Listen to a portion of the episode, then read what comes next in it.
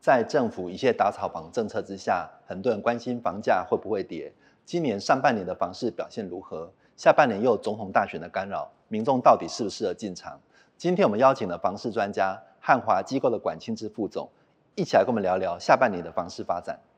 副总，我们先来看一下今年上半年房市到底发生哪些重大事件，对，然后整个市场的反应怎么样？对那最首先就是今年一月嘛，对今年一月那个平均地权的修正案三读通过，那三读通过这件事情，其实对市场来讲，其实影响好像还蛮大的。 当时市场发生这件事情的时候的反应大概怎么样？当下呃，三读通过是在今年的第一季哈。那我们回顾过去一年，确实房市在去年的第四季到今年的第一季表现，就交易量来讲是最惨淡的时间点哦。那确实在当下对整个购物的信心有产生一定的冲击。信心面影响对到信心面有一定的冲击。但是房市来讲的话，就我们过去的经验哈，我就是我就讲过去十年好了，总共历经了上一波段彭淮南的一个五次的信用管制，是好，那到这一次的，我们看到央行杨金龙的一个一个十五次的信用管制，合计加起来十次的信用管制。其实我们看到这些政任何的政策的一个调控跟前置哦，都只能对房市在短期造成一定的影响。是好，那其实时间拉长，房市还是就量价的而言，还是它会回到自己该有的一个一个一个方向上正去。常的市场对回归这样。对对对，所以我们看到整体这个呃修三读通过这个这个平均地权的一个修正案，呃，在三月份之后，其实市场开始慢慢淡化是哦，所以我们看到现在实价登录已经公布了四月、五月的一个交易量，对其实已经很很明显的感受，在四五月份交易量已经回升。是好那我们业者在第一线哈、哦，在在六月、七月，其实我们感受到的交易量又比四月份、五月份再更上一层楼哈、哦。那我相信，呃，我们的观众他可能再过两个月在查询时灯的时候，就可以很明显的感受到、哦。所以我觉得平均地权条例反而在那个三读通过那个时间点影响是最大的。是好、那随着时间，这个政策的效应也慢慢的衰减当中是啦，有点疲软了，对，有点疲软了，有点疲软因为大家可能也习惯，然后也知道整个大环境就是这样子。其实以我们业者在第一线哦，最怕的就是政策举棋不定，方向还不清楚，还不知。道会往哪边对，摇那摆。你只要定案的时候也很明确上路的时间点的时候，其实市场就慢慢的会去消化它。是好，那还是回到房市该回到它该走的路。那像三月那时候也其实央行也寄出了这个升息的对这件事情嘛，对那那时候也有影响到嘛，因为紧接着这个是刚刚讲到一月的三读通过嘛，对对对然后对对对三月又发生了这个升息，对对那对信息面也有在加重嘛，我觉得这个升息这个议题哦，那如果回到信心面来讲的话，其实去年三月份开升息第一枪的信心的影响层面是比较大的。嗯哼，那我们知道去年三月是一次升息的一码嘛，是那之后是逐季升息半码嘛，那一直到今年三月份，好是目前是最后一次的升息哦，那也升息的半码，好来到我们相对这十年来利率的一个高峰哦，一点八七五。那我经历过的五次的升息，其实慢慢的升息这件事情在信心影响上已经淡化了，因为其实我们的购物族群，它在过去一年当中已经被教育了。被好教育已经被教育，育了，是对对对，就会会逐步的慢慢升息嘛，所所以对信心的冲击是已经被淡化了。但是回到实质的购买力上面，确实它的影响是慢慢堆叠的。好，但是现况又处于偏偏又处于通货膨胀非常严重的当下，好，所以其实真正对有有金融有金融观念的或一些资产的客户，或好，他其实回到呃你升息的那个半码，敌不过现在更高速的一个通膨。是哦，所以我觉得走到这个时间点，反而高速通膨这件事情，呃，对购物的影响上凌驾于利率的升息，所以很清楚的感受到今年第二季开始，其实自产买盘是涌入房地产的啦，嗯哼啊、资金又在往房地产走。嗯那伴随着今年台湾股市表现还不错，到第二季的时候又更有感，这些自产族群啊、对于不动产的一些自产的一些想法，是都蛮偏向积极的，大概是目前现在市场的反应。这些事情一直演发生到了六月，对，然后央行又对第二户的限贷，哦对， 这个因为坦好白不说容易好像上来了一下，可是又对寄对出了对这对个对对事。我觉得央央行这一波在第二户限贷这个时机点掌握的非常好了，哈，是非常 好。那确实有点出乎我们市场第一线人员的一个一个出乎意料之外了，是哈。那如果以数据来看，确实央行出手的时间点不错哈，因为确实央我们感受到自产的买盘开始又涌入房地产，好，所以在是六月份去对所谓的自产科跟投资科在做一个政策的一个调控，我觉得这个 timing 的时间点不错啊。是，那我我认同这一项政策啦，我认同这项政策。但是这个回到我们在第一线来讲，其实对于刚性自住需求的首购客户来讲，其实是是没有关系的，啊、是没有关系的。那对于多屋族群来讲，啊、确实在政策前置上面有影响到他们的一些购物的想法，嗯好、哼这是确实。是，对，那我觉得是对于房地产来讲啦，短线当然会痛，好、但是中长线来讲，我觉得是相对健康，好、相对健康。哦以长期来看，其实对整个房市的发展还是比较健康，对，比较比较健健康全，，比较健康，比较健康。可是到了七月，又发生了囤房税二点零这件事 情。对，这件事情来讲的话，我就会抱持着比较呃中性的角度来看待它是了哈。短期当然又是针对多屋主在下手，好、但是我觉得这个时间拉长，任何的税负终将转嫁末端的消费者，哦，嗯终将转嫁哦。所以这件事情来讲的话，我觉得它会是未来啦，叠高房价的一个因子所在啦。是是，好因子所在。我就举例，房地合一税二点零那个在在实施的当下，其实是建商或者是卖屋的消费者他去吸收掉。是但是当你时间拉长的时候，房地产又回到多头循环的时候，那其实这个政策在这项的税负的一个改革，它就转嫁到消费端上去哦。所以我们看到过去这两年房地产其实呃有有有部分时间段是在跳涨的阶段，好、在跳涨的过程当中，它其实是非常卖方市场的，它这个额外的税负它就转嫁到那个消费端上去哦。副总，所以你的意思是说，像有些打房政策，对它是针对于长期的。对对对有些对是短期，想要买房的可能比较 care 的应该是长期，而不要去看这个短期的，因为短期可能只有影响这个很小的这个波段。没错，但是我们在购物，在消费者购物的决策过程当中啦，短期的这些影响是他的信心问题啊。会干扰到。对，那长期影响到他是口袋问题啊。 对，是所以我讲到就是说，像这些税负，其实还是终将转嫁到末端的消费端上去。它可能政策寄出的时候，当下没有那么快反应没转错嫁过去，没错，没错。可是可能长期来看，其实它可能还会因为建商可能还有反映到，比如说营建成本啊、人对事管对销对什么的，最后可能还是会影影响到消费者。对，一定的，因为囤房税这个是持有税啦，哈。华人就是一个特别偏好不动产的一个是一资个产资产的一个习惯嘛。好，所以嗯，我我们除了自住自住购物之外，其实一定都还是多少会有一些自产的一个一个需求在。是，好，是那所以这种多屋族的比例在台湾算是算是蛮高的。是对，那这些税负持有税在增加，是哦，那你说对于多屋族的口袋，短期会有冲击，那长期它就变成是它的成本的考量了嘛？对对，那它既然可以持有长期，代表它这个税负不会影响到它买卖行为，是对，那是但是它这中间的这些成本，它一定转嫁给租屋主嘛，是所以长期来讲，我觉得这个囤房税是也是堆叠房价的一个未来的一个因子。那那另外像在七月，其实有更重要一件事情就是平均地权的修正案，它正式上路。对，那其实这个有很多人讲说，七月就是今年整个房市很重要的一个分水岭了。没错，那在七月之前跟七月之后，就整个市场的呃状况来讲，对那是怎么样？我们在第一线啊，我们讲七月一号的大线啊，那其实我们也有预期到五月份、六月份，好、会因为这个正式上路这件呃对事，正式上路这件事情，其实我们就预期到很多的购物需求，它会那个提前消费，好、哦，就是原本七月、八月或者是短期内他决定要购物的这些族群，不管是投资客也好、资产客也好，甚至连自住客也好，是都会希望它保有合约最大弹性。现在可能还看不到，因为石灯可能对石灯目前还没嘛，因为那可是可能再过一阵子石灯就会跑出来。，对，所以如如果就有对数据的敏感度来看啊，今年应该实登交易量、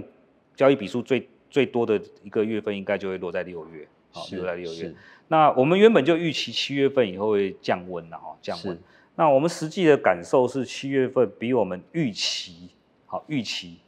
呃来的好，好就是说降温的幅度没有像我们预期来的这么大。所以你们原本的预期是说影响会更大，我们以前我们原本预期七月以后影响会更大，是那实物上来讲，影响是层面是有相对有限的。那我觉得这个东西就是政策，大家已经习惯了。那再来就是说，政府对于投资客跟自产客不友善这件事情，其实不是发生在第二季，其实是在过去这两年都持续的不友善。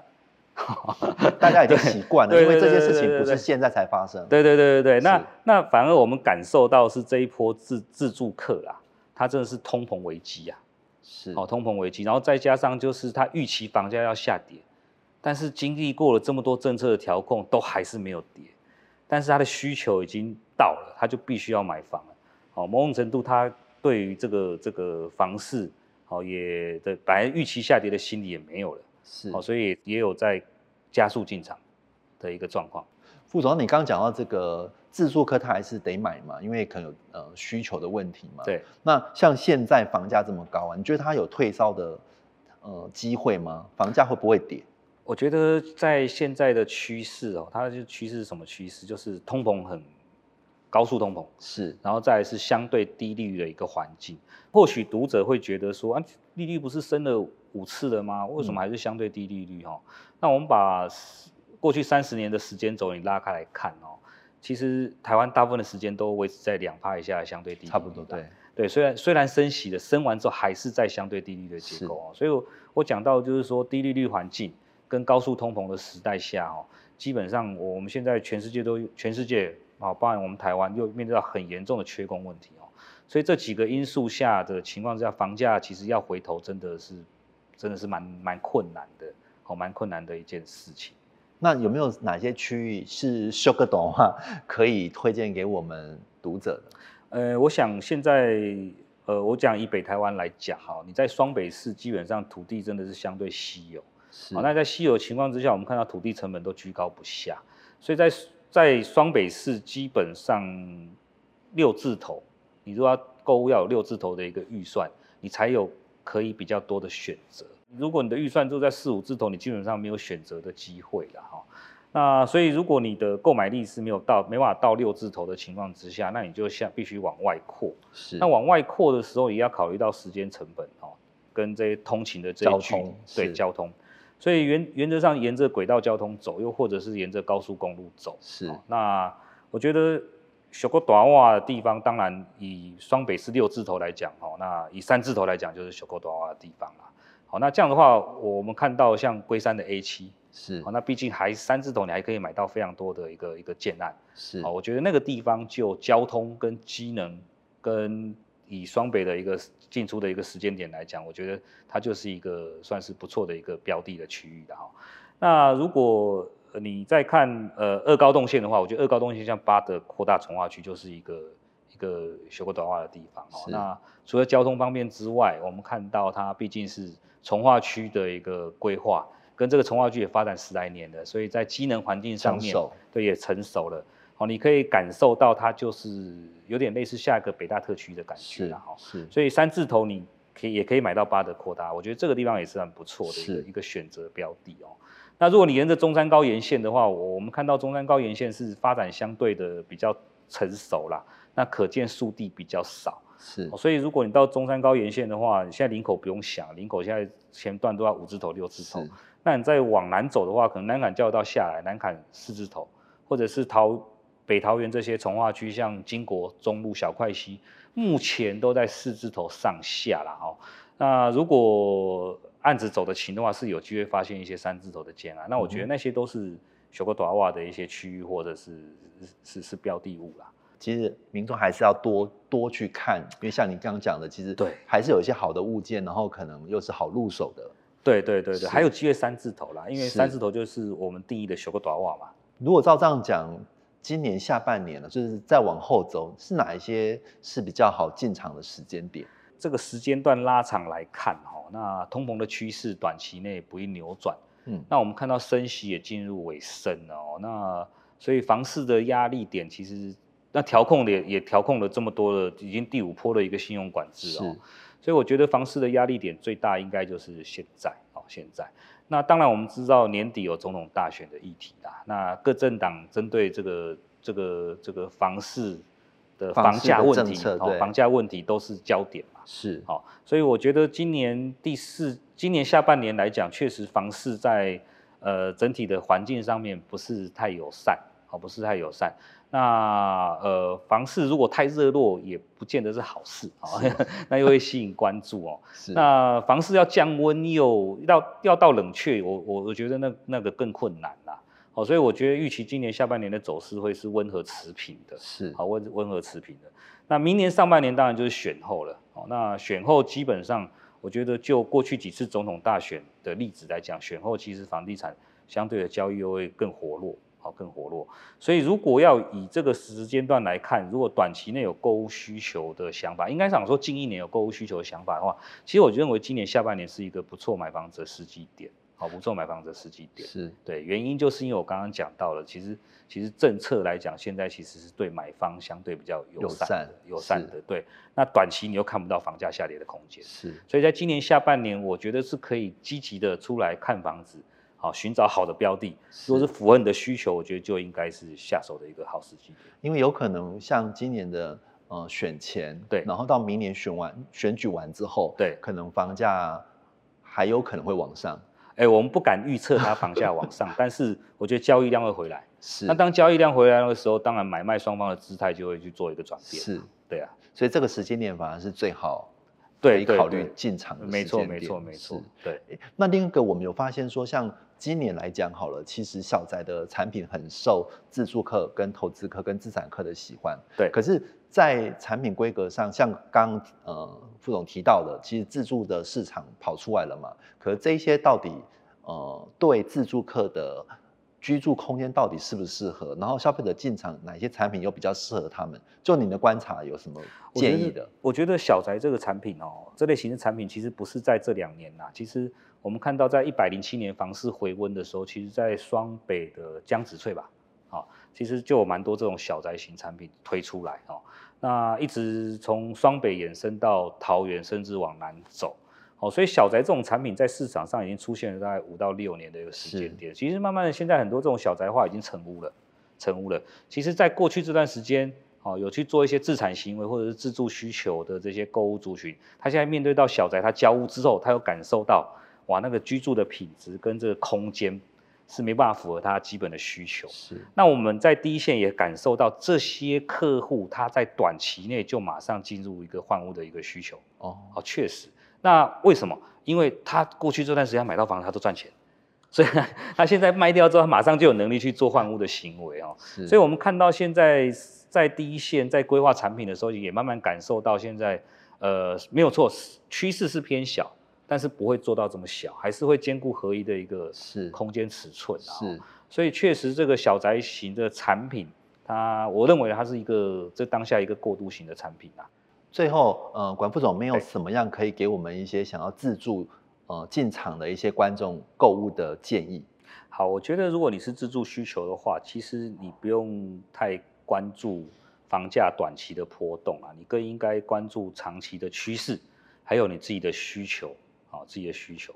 那我们看到长期的趋势来讲，通膨要降温真的不容易。好、那台湾在利利息再升的空间也有限哦。换句话说，我们就在低利率的一个环境哦，所以房价长期来讲还是还是正向乐观的啦。好，那至于你的需求，那就是你的刚性自住的一个考量嘛。那我觉得，当你这个需求到了，那应该就是找你符合的地段，你符合的你需求的环境，好、还有你需求的机能，再来，当然更重要的是你负担得起的房价啦。是那如果这些条件都到位的情况之下，那我觉得就是一个很好下手的一个时机点。好，是那所以你只要认真的去在这段时间去好好的做功课。好，因为我要讲的是说，其实今年下半年对买方是比较友善的一个是时间点。那现在又有实价登录二点零，又及时透明的，是好，所以你就研究实价登录近期的一个行情。好，那我认为这些条件到位了，价格合理了，好，那你又负担得起，那我觉得你就该在这个时间点下手。啊、我们今天谢谢管副总跟我们谢谢分享哦谢谢呃今年下半年的这个房市的这个谢谢发谢谢展，谢谢。谢谢。